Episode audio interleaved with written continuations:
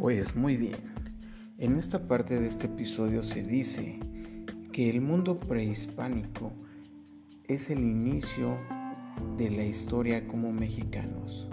Sus zonas culturales y sus horizontes datan de hace 9.000 años en la región que los historiadores han llamado Mesoamérica principalmente.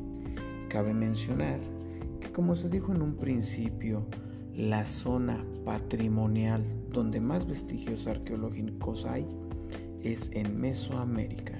Sin embargo, Aridoamérica tiene un gran patrimonio cultural y representatividad, así como trascendencia en nuestra vida actual.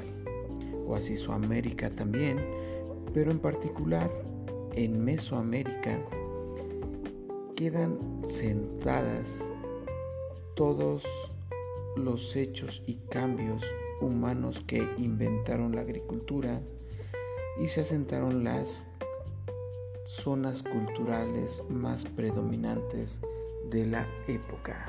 Gracias.